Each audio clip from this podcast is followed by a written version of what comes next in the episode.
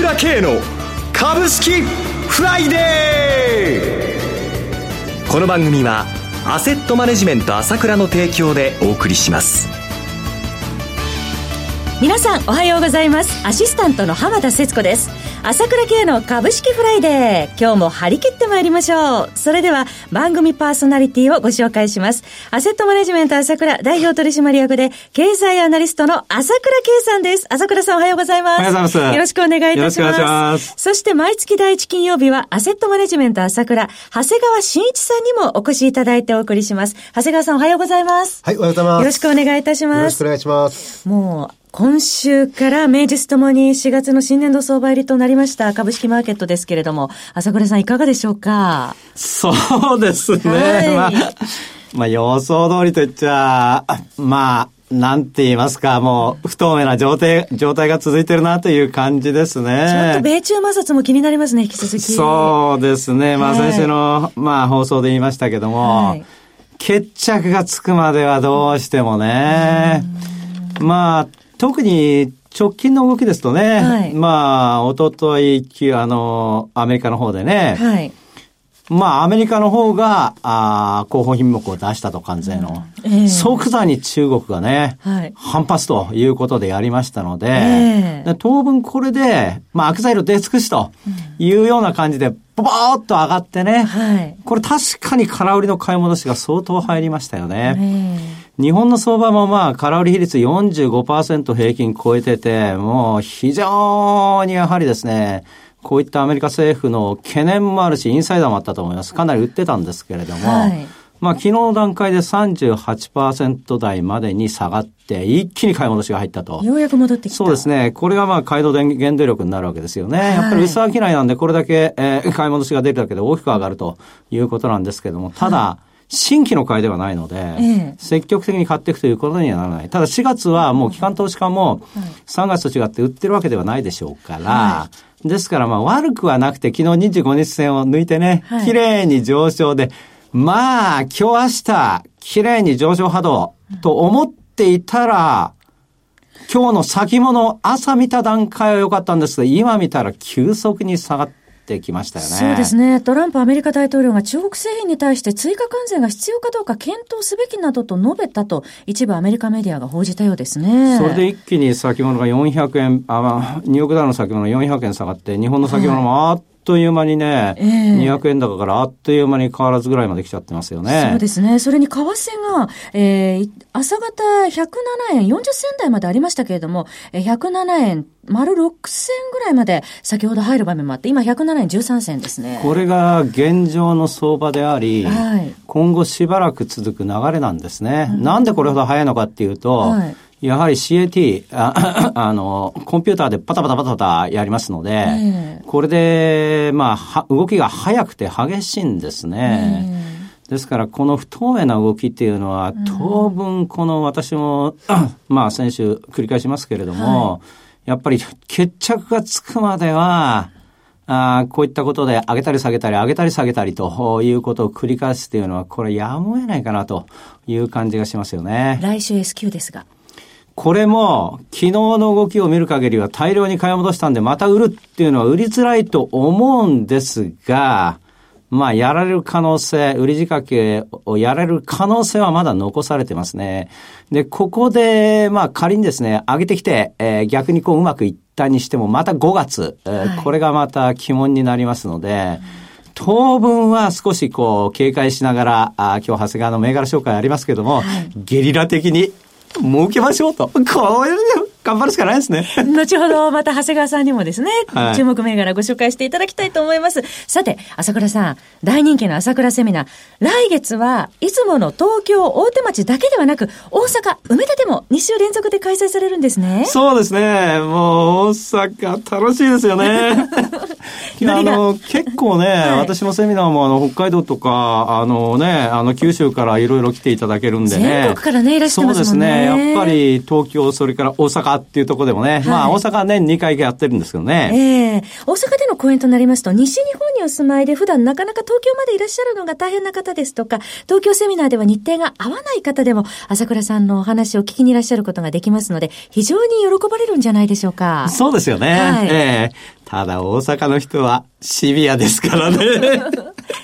やっぱりね、ええどちらかというと、この銘柄の話、はい、これが結構ポイントになるんですけれども、えまあ、当社には長谷川というこのね、もう絶好の銘柄マスターがついてますからね。はい、えー、もう長谷川も気合も入るし、私も気合が入るしと、はい、いうことですよね。で、大阪セミナーね。そうですね。はい、で、大阪セミナーなんですけれども、まあ、は早割りキャンペーンやってまして、はい、4月30日までに申し込んでいただいた方は通常の料金1万3000円なんですけど、1万1000円でご参加いただけますということでいいと思います。はい、お得だと思います。また、セミナー終了後の懇親会非常に人気です。で、美味しいお食事、お酒を飲み交わしながら、アットホームの雰囲気なんですよね。そうなんですよね。えー、ここでコロコロコロコロってね、言っちゃいけない話も出てくるんで、これがまたいいんですよ。オフレコ話ですか。一度ね、参加した方って本当にリピーターになる方も多いです。ぜひこの機会にセミナーと懇親会合わせてお越しいただきたいと思います。もうあの、投資家さん同士の交流の場にもなろうかと思います。え5月開催の朝倉セミナー5月19日の土曜日、東京大手町。5月26日土曜日は大阪梅田で開催です。大阪セミナーの早割キャンペーン4月30日日曜日までとなります。朝倉セミナーのお申し込みは朝倉系の経済情報配信者 ASK1 のホームページ、またはフリーダイヤル0120-222-464 0120-222-464までお願いします。それではお知らせを挟んで長谷川さんのコーナーお届けします。鋭い分析力で注目を集める経済予測のプロ、朝倉慶。日々のマーケット情勢や株式情報、個別銘柄の解説を、朝倉本人が平日16時、メールでおよそ7分の音声を無料で配信中。株の判断に迷ったら朝倉慶。詳しくは、アセットマネジメント朝倉のウェブサイトへ。本日の市況解説無料メールマガジンにご登録ください。アセットマネジメント朝倉は、証券取引、金銭有価証券の予託、貸付行為は行っておりません。また、情報提供する金融商品のお取引では、相場変動などにより損失を生じる恐れがあります。取引説明書、契約締結前交付書面などを十分にお読みいただき、ご理解の上お取引ください。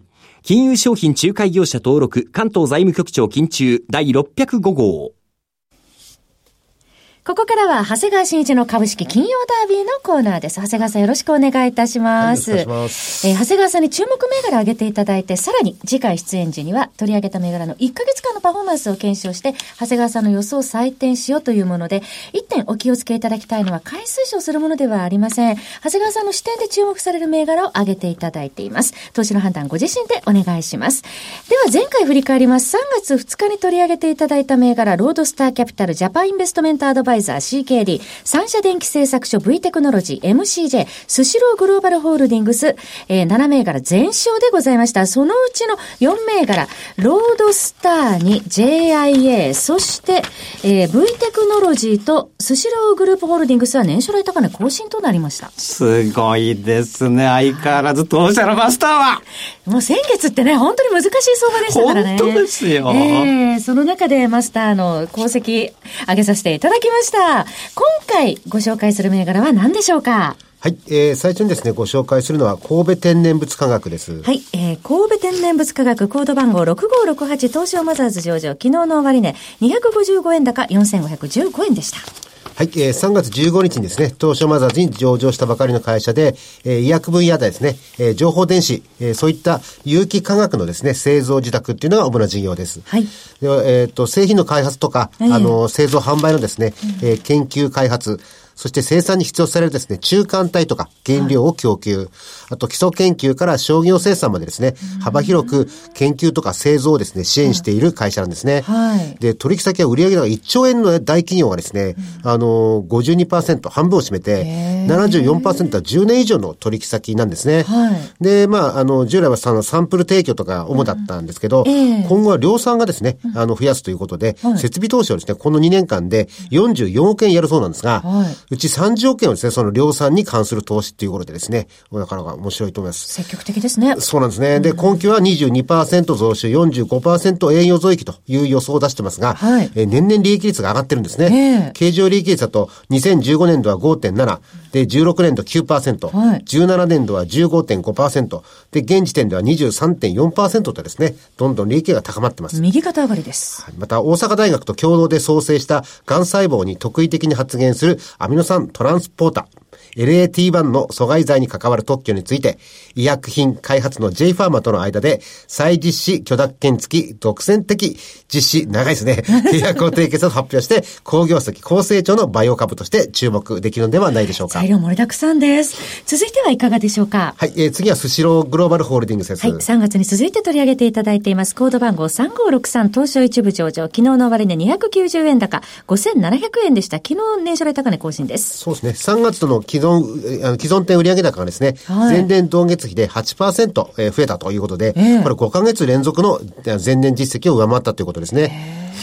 で、また、あの、大衆寿司の居酒屋ですね、杉玉っていう新業態もスタートさせますんで、はい、これも楽しみだと思います。行ってみたいです。はい、続いていかがでしょうか？はい、えー、次にご紹介するのはヤーマンですね。はい、えー、ヤーマンコード番号、えー、6630です。えー、東証一部上場、昨日の終わりで82円高、2572円で年初来高値更新してました。はい、えー、インバウンド需要を追い風に主力の美顔器や送信機の販売が伸びて、第三四半期の営業利益はですね、45億8300万と、通期予想の45億7700万も超過しちゃいました。はい。上振れは必死ですね。あと、4月決算で、え100株を購入するとですね、代金は26万程度ですけども、株主には1万3000円相当の自社製品、うん、ミネラルエアースターターセットっていうのが優待でつくみたいです。優待利回り5%ですね。いいですね。ミネラルエアースターターセットも女性に人気ですからね。えー、続いてはいかがでしょうか？はい、えー、次にご紹介するのはオプオプトランです。はい、えー、コード番号6235で東証一部上場、昨日の終値55円安3670円でした。はい、えー、スマホのカメラの高機能化でですね、あの、光の映り込みを防ぐ反射防止膜など、光学膜を製造する装置を作っています。はい、また、先日大阪大学と共同で、バイオセンサーの開発を目指すとの報道もありました。はい、えー、酵素やえー、細胞がですね、有する選択性に注目して、特定物質からの応答を電気信号などに変換して測定するものだそうです。はい。はい、えー、もう一銘柄お願いします。はい。えー、次にご紹介するのはソールドアウトです。はい。えー、コード番号6553、えー、マザーズ上場、昨日の終値80円高4015円でした。はい。えー、中堅、中小企業に強みを持つウェブマーケティング支援の会社ですね。はい。で、オプトの子会社でヤフーも大株主になってます。うん、で、地方はまだまだウェブマーケティングがですね、低水準なんで、えー、あの、こういったヤフーと組んでですね、はい、やることによって、地方の、あの、まあ、ネット企業を、うん、あの育てていくということで、素晴らしい会社じゃないかと思ってます。はい。はい、えー、以上の5銘柄ご紹介いただきました。はい、なお、繰り返しになりますが、取り上げていただいた銘柄、いずれも長谷川さんの視点で注目する銘柄です。買い推奨するものではございません。投資の最終判断はご自身の判断でお願いします。そろそろお別れのお時間となりました。パーソナリティは、アセットマネジメント朝倉代表取締役で、経済アナリストの朝倉圭さん、長谷川慎一さんでした。お二方ともどうもありがとうございました。ありがとうございました。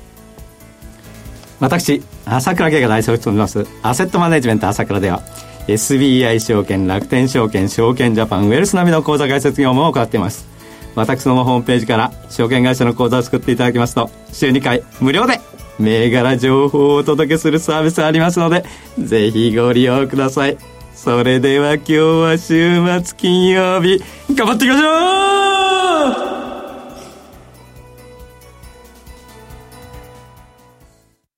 う！この番組はアセットマネジメント朝倉の提供でお送りしました。最終的な投資判断は皆様ご自身でなさってください。